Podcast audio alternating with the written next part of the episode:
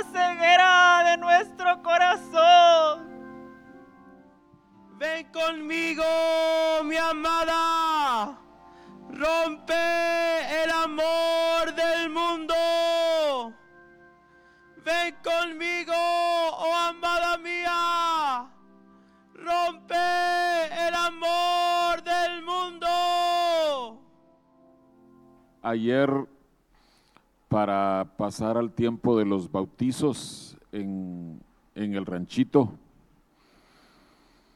Yo compartía una lectura breve, pero muy directa, de cómo nosotros con la salvación hemos sido trasladados de muerte a vida.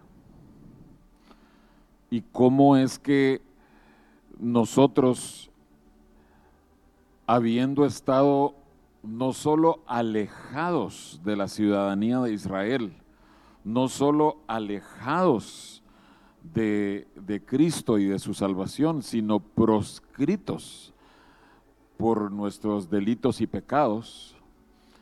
Pero cuando nosotros llegamos a Cristo, cuando Él nos extiende su mano de salvación, nosotros tenemos vida y vida en abundancia. Y eh, es, es, algo precioso que todo cristiano necesita estar teniendo en su, en su mente, en su corazón. Es algo en lo que tenemos que estar pensando continuamente. Pero quiero mencionar una cosa más antes de, de, del mensaje propiamente.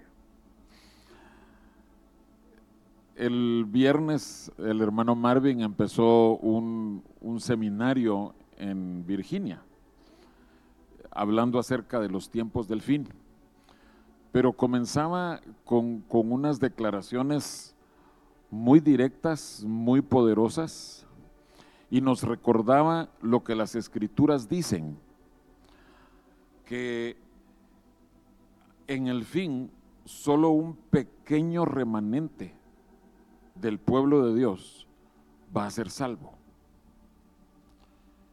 Las escrituras hablan acerca de un 10%. Entonces, juntemos esos dos pensamientos. Qué linda la salvación, qué hermosa la salvación. Es algo por lo que tenemos que estar agradecidos con Dios. Amén.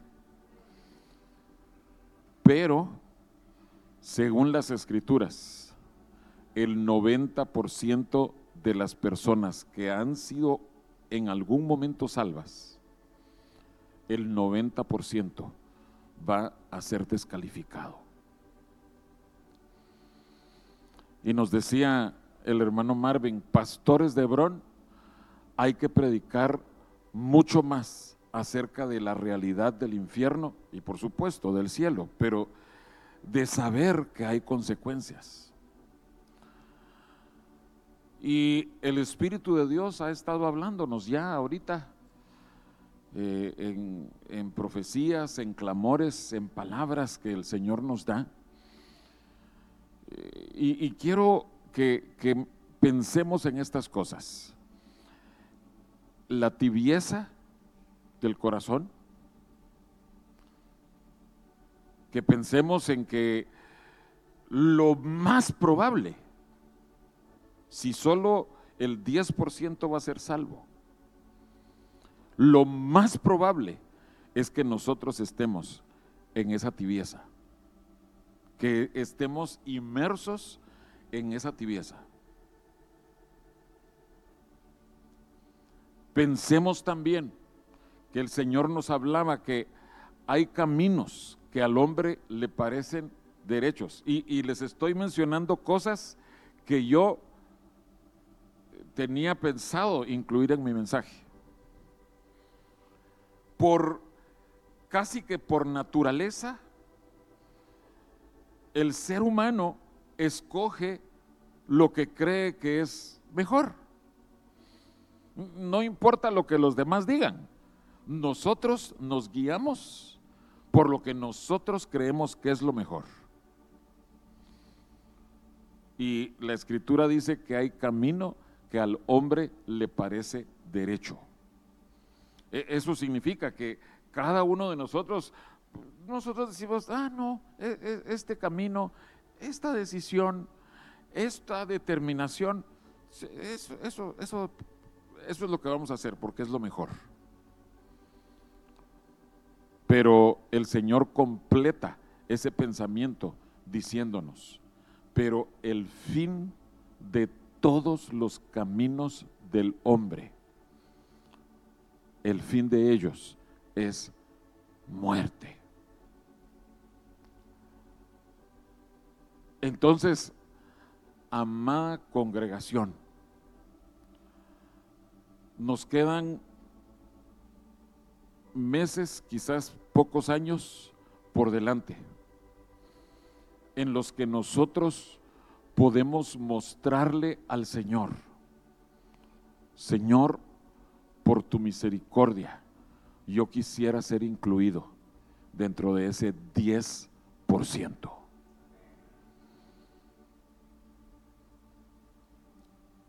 Está difícil. Las probabilidades están en nuestra contra.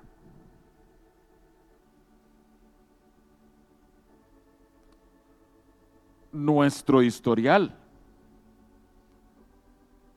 obra en contra nuestra. Si nosotros seguimos haciendo, viviendo las cosas como hemos vivido hasta ahora, yo creo que vamos a quedar dentro del 90%.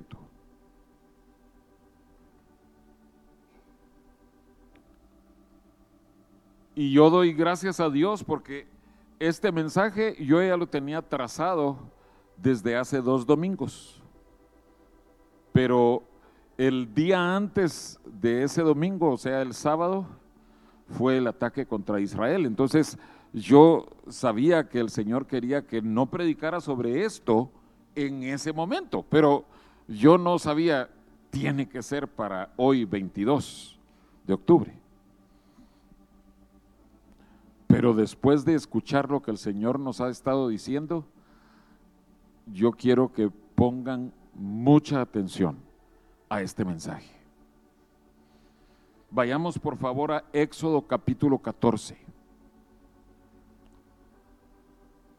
Y vamos a ver aquí algo que expresaba el pueblo de Israel en distintos momentos de su caminata en el desierto. El Señor hablaba en una de las profecías que mientras Dios estaba moviéndose portentosamente, encontrándose con su siervo para darle a su siervo todas las instrucciones para su pueblo. El pueblo estaba ahí abajo haciendo dioses ajenos. Pero no fue algo que eh, sucediera una vez nada más con Israel. Éxodo capítulo 14, versículo 12. ¿No es esto lo que te hablamos en Egipto diciendo, déjanos servir a los egipcios, porque mejor nos fuera servir a los egipcios que morir nosotros en el desierto.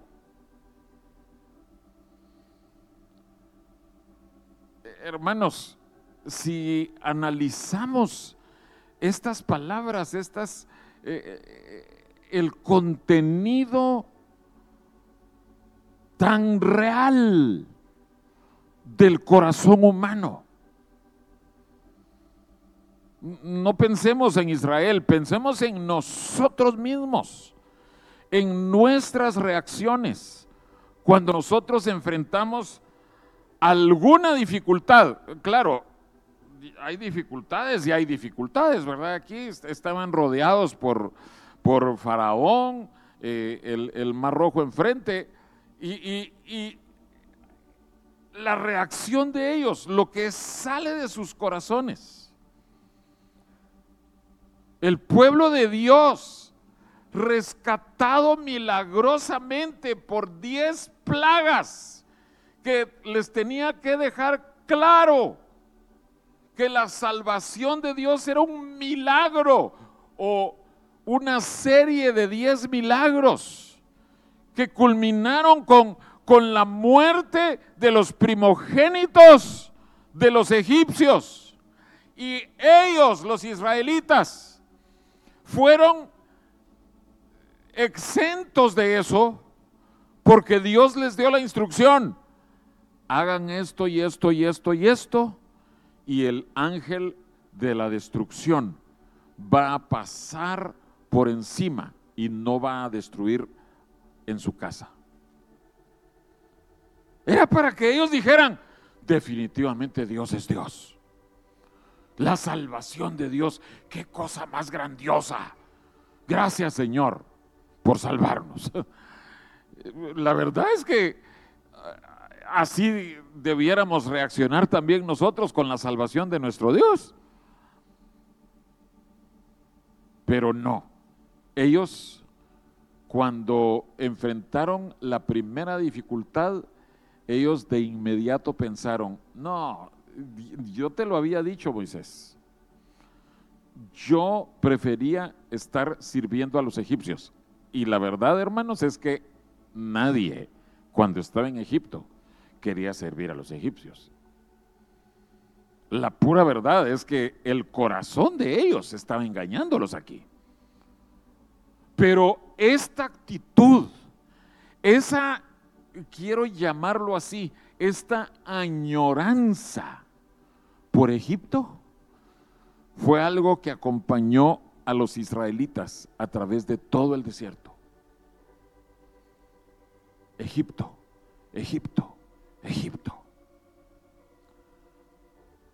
Ellos fueron incapaces de recordar cuál era su verdadera situación en Egipto. En Egipto eran esclavos.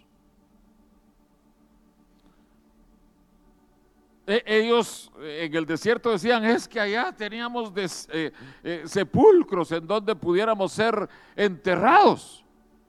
Perdonen hermanos, eh, el sepulcro para un esclavo es una tumba XX, si bien le va, por no decir una tumba colectiva.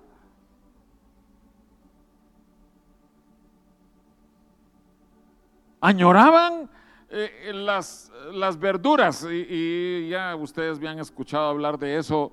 Eh, yo personalmente no, no estaría soñando con puerros y ajos. Eh, no, es, no me gusta esa dieta, pero ellos sí, ellos añoraban eso.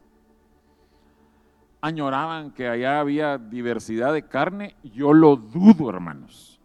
Los esclavos si bien les va, comen un, mendrugo.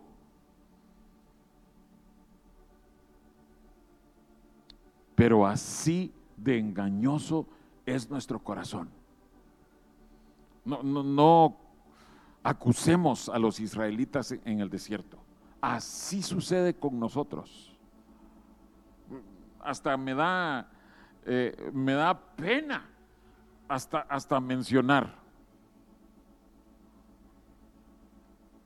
Pero, hermanos, es, es impresionante cómo el corazón humano es atraído por las cosas de Egipto, del mundo. Si, si, alguien no, no sabía eso, cada vez que en la palabra de Dios aparece Egipto, se está refiriendo al mundo, al sistema del mundo. Y a todos nosotros nos atrae ese sistema. A todos nos atrae.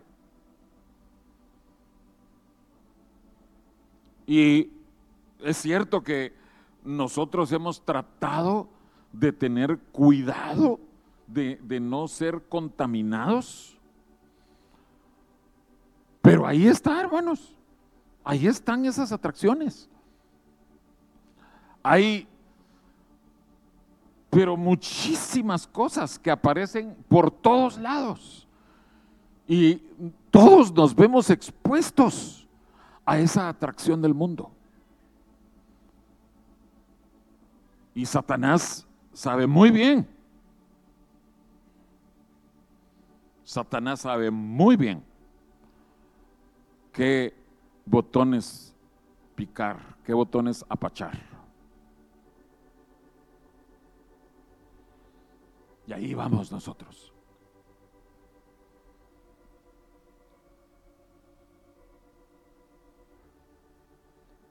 Pero más que extrañar las cosas de Egipto, yo creo que Israel extrañaba la forma de vida de los egipcios,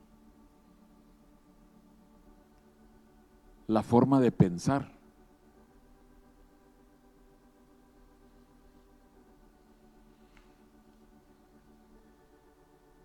Vayamos por favor a Isaías capítulo 30.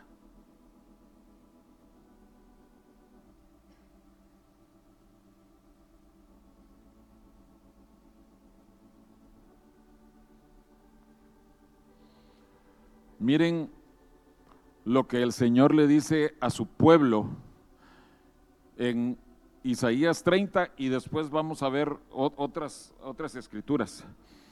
Hay de los hijos que se apartan, dice Jehová, para tomar consejo y no de mí, para cobijarse con cubierta y no de mi espíritu, añadiendo pecado a pecado, que se apartan para descender a Egipto y no han preguntado de mi boca, para fortalecerse con la fuerza de Paraón y poner su esperanza en la sombra de Egipto.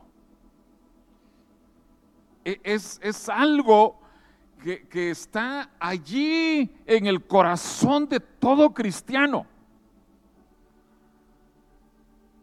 Tal vez no estemos pensando, ay, yo me voy a, a, regresar a meterme al mundo, a todos los pecados, a todas las depravaciones de Egipto. Tal vez no pensemos eso. Tal vez nuestra religiosidad nos dice, no, es que esas cosas son, son pecado, eh, las depravaciones. Pero, pero la sombra de Egipto, o sea, las cositas que pudieran eh, sernos, no son tan malas, nos pueden ser beneficiosas. Dios le dice a su pueblo, hay de aquellos. Y Dios nos decía tibios, Dios nos llamaba tibios. Creo que parte de la tibieza es esto, el que nosotros nos aproximamos a Egipto. Queremos identificar nuestra manera de pensar con la manera de pensar de los egipcios.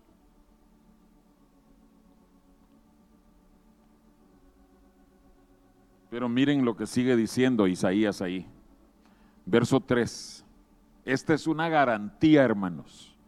Pero la fuerza de Faraón se os cambiará en vergüenza y el amparo en la sombra de Egipto en confusión. Verso 7.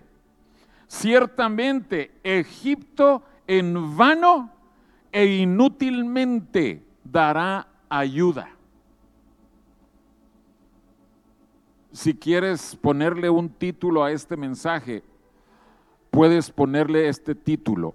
Así paga Egipto. Así paga Egipto.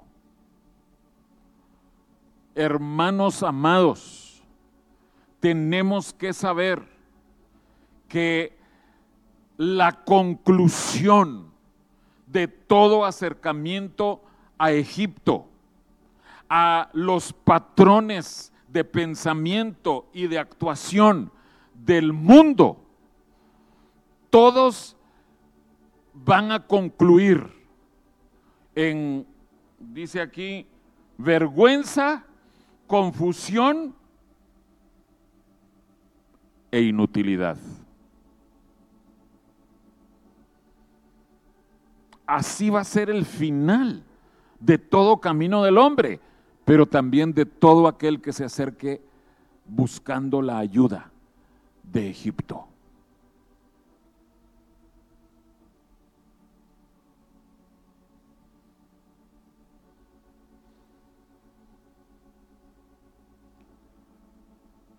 Pero esa aproximación, ese acercamiento a Egipto es resultado de una cosa mucho más grave. El siguiente capítulo, el capítulo 31 de Isaías, nos menciona otra vez a Egipto, pero nos pone cuál es la causa. Hay de los que descienden a Egipto por ayuda y confían en caballos y su esperanza ponen en carros porque son muchos y en jinetes porque son valientes. Eso por eso nos acercamos a Egipto. Pero dice, "Y no miran al Santo de Israel ni buscan a Jehová." Ese es el meollo del nuestro problema. Que nosotros por no escoger el camino de Dios, porque sabemos que hay exigencias en el camino de Dios. Sabemos que no nos conviene a nuestra carne el camino de Dios. Entonces, por eso nosotros buscamos auxilio en, otra, en alguna otra cosa. Egipto es, es una de las, de las ayudas posibles. Pero hay muchas otras formas en nosotros evadir, buscar a Dios y aún así pasarla bien. Vayamos a Jeremías 2. Este es, un pasaje del cual hemos escuchado muchas predicaciones. Es, es descriptivo de cómo somos nosotros. Jeremías 2, versículos 13 en adelante. ¿Estamos allí? Porque dos males ha hecho mi pueblo. Fíjense, dos males. Me dejaron a mí fuente de agua viva. Ese es el primero. El no querer buscar lo que Dios dice. Abrazar los mandamientos, las, eh, las enseñanzas de Dios. Y, y Jeremías dice, o Dios dice, me dejaron a mí, que soy la fuente de agua viva. Y el segundo mal, y cavaron para sí cisternas, cisternas rotas que no retienen agua. Y les repito, así paga Egipto. Ese es el resultado de todos nuestros esfuerzos cuando estamos tratando de escapar de la voluntad de Dios. Cuando le decimos, ay, no, no, no, Señor, es que, es que eso está, eh, eh, es demasiado compromiso contigo. Mejor yo voy a, a cavar mi propia cisterna. Y dice Jeremías, todas son cisternas rotas. ¿Qué hace una cisterna rota? Está ahí hermosa la cisterna, pero si tiene una rajadura, está rota, derrama toda el agua, todo lo bueno que pudiera haber tenido tu camino, tu solución, el mío también, ¿verdad? No, no estoy acusándolos a ustedes. Todo se pierde, todo se desperdicia. Pero recuerden, lo primero es, me dejaron a mí fuente de agua viva.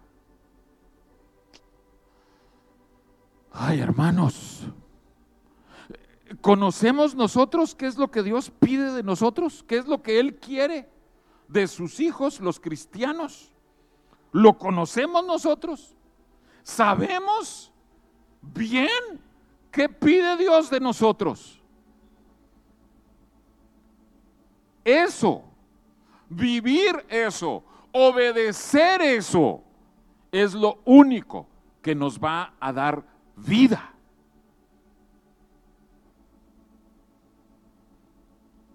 El camino de Dios. Pero idear nosotros nuestro propio camino, cavar para nosotros cisternas alternativas, ¿verdad? No las de Dios. Eh, alguien me va a decir, hermano, pero la escritura dice, Dios les dijo, cavad pozos. Sí, sí, ya hablamos de eso. Eso tiene su lugar.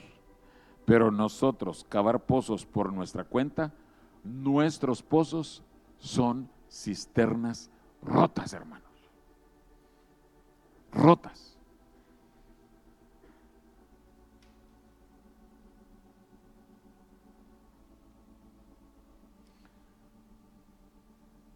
Les pongo como ejemplo el caso de Acán, si quieren anotar ahí nada más el, el capítulo 7 de Josué.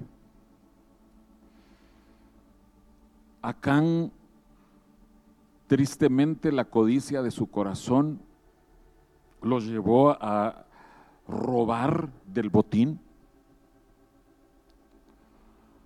No necesitaban, hermanos todos los israelitas, al momento en que estaban saliendo de Egipto, todos los israelitas salieron de allí enriquecidos por los egipcios. Dios lo hizo de tal manera que los israelitas al entrar a su desierto, que nosotros sabemos que iba a ser de 40 años, pero era su liberación. Al entrar a su desierto, ellos tenían riquezas. Y no tenían que gastar en sus riquezas. Tenemos que asumir que cuando terminó el viaje en el desierto para entrar a la tierra prometida, ellos conservaban sus riquezas. Acán tenía riquezas. Muchas o pocas, no sabemos, pero tenía riquezas. Ah, no, pero su camino, su opinión, su solución. ya sé cómo voy a hacer más dinero. Hermanos amados, Lean ahí en las escrituras y van a ver que cuando fue el juzgamiento de parte de Dios, Acán, su esposa, toda su familia se la llevó consigo y todas las cosas que se había robado. Todo desapareció. Los apedrearon y lo perdieron todo. Así termina el camino del hombre, hermanos. Esas riquezas son inútiles. De nada les sirvieron a Acán y a su familia. De nada. Vergüenza, confusión,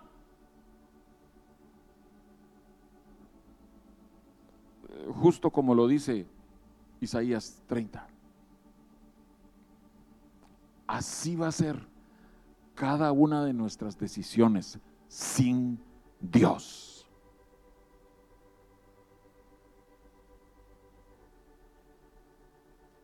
Fíjense que yo todavía no me he ido de Jeremías 2. ¿Están ahí todavía en Jeremías 2? Bueno, miren por favor lo que dice el versículo 28. Jeremías 2:28. ¿Y dónde están tus dioses que hiciste para ti? Levántense ellos, a ver si te podrán librar en el tiempo de tu aflicción, porque según el número de tus ciudades, oh Judá, fueron tus dioses.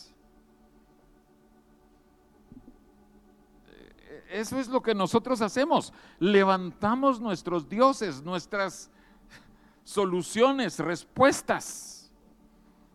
Y Dios nos dice, ¿qué pueden hacer por ti esos dioses, esas respuestas? Hermanos, no pueden salvarnos para nada.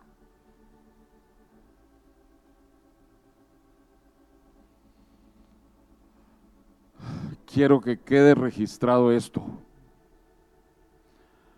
porque solo lo he mencionado de pasada,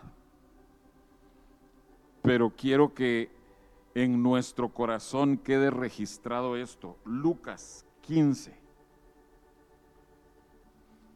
es la historia del hijo pródigo.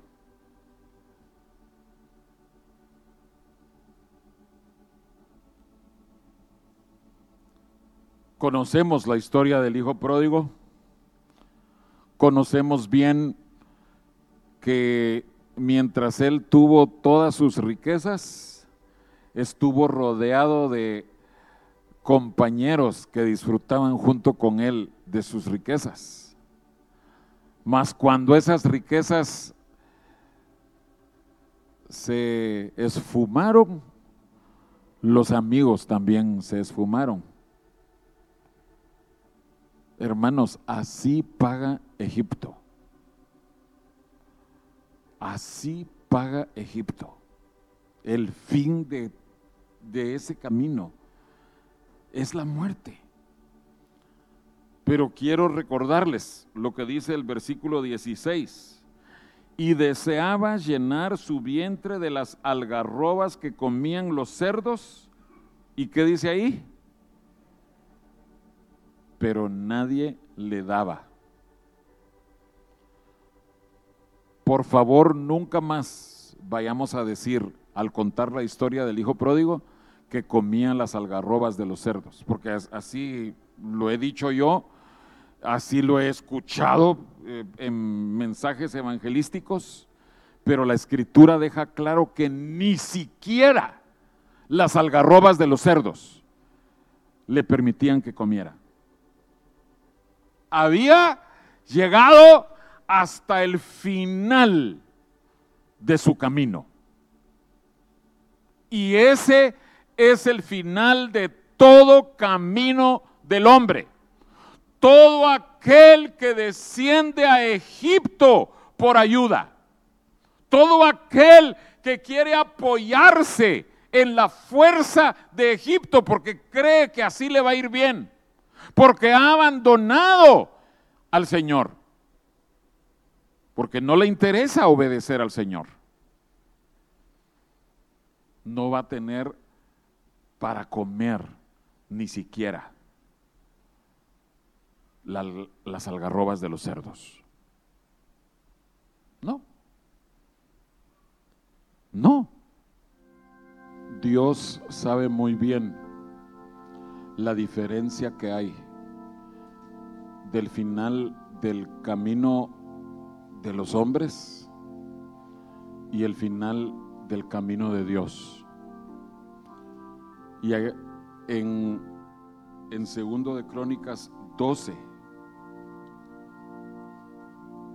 dice el versículo 8, pero serán sus siervos para que sepan lo que es servirme a mí y que es servir a los reinos de las naciones. el fin del camino de servir a las naciones, Egipto entre ellas, siempre va a ser dureza y muerte. Pero si escogemos servir a Dios, el fin va a ser un fin glorioso. Hermanos amados, regresando al principio del mensaje que les mencionaba de la tibieza del 90% de los cristianos.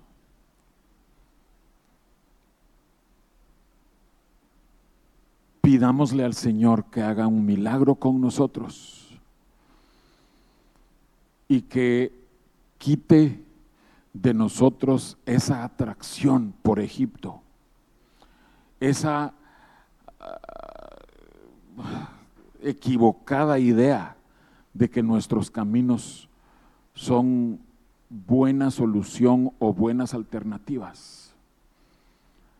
Pidámosle al Señor que, que quite eso de nosotros.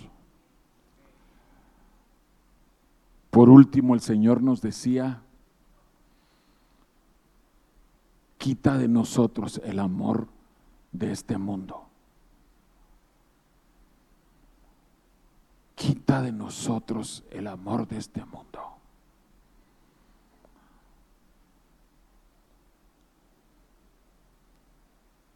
Para terminar, vayamos al Salmo 40.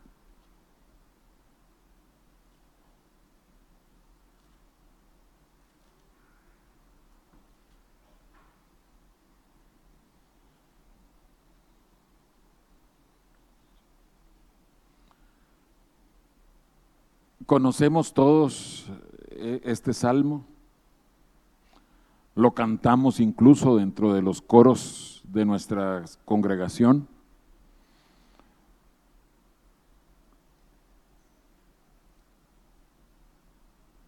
Describe a un cristiano que está en medio de pruebas, de tribulaciones, y en medio de esas tribulaciones permanece firme y fiel al Señor. Y dice el versículo 4 del Salmo 40. Y yo quiero que nos quedemos con ese pensamiento bien clavado en nuestros corazones. Bienaventurado el hombre que puso en Jehová su confianza. No en Egipto, no en nuestras propias soluciones que nos hemos ideado, no en nada más que nuestra carne quisiera inventar, sino bienaventurado el hombre que puso en Jehová su confianza. ¿Crees que Egipto te puede dar bienaventuranza? Ninguna bienaventuranza, hermanos. ¿Crees que Egipto se va a levantar para defenderte? Por supuesto que no. ¿Crees tú que Egipto te va a dar de las riquezas eternas. Y digo las riquezas eternas porque alguien me va a decir, ah, mire, pero hay muchos impíos que cómo tienen de dinero. Sí, pero riquezas eternas, Egipto no te las va a dar. Eso es lo que debiera preocuparnos. Amén. Pongamos nuestra confianza en el Señor. No necesitamos experimentar en carne propia cómo les paga Egipto a sus súbditos. No, alejémonos de Egipto. Alejémonos de lo que el mundo ofrece. Vivamos una vida para agradar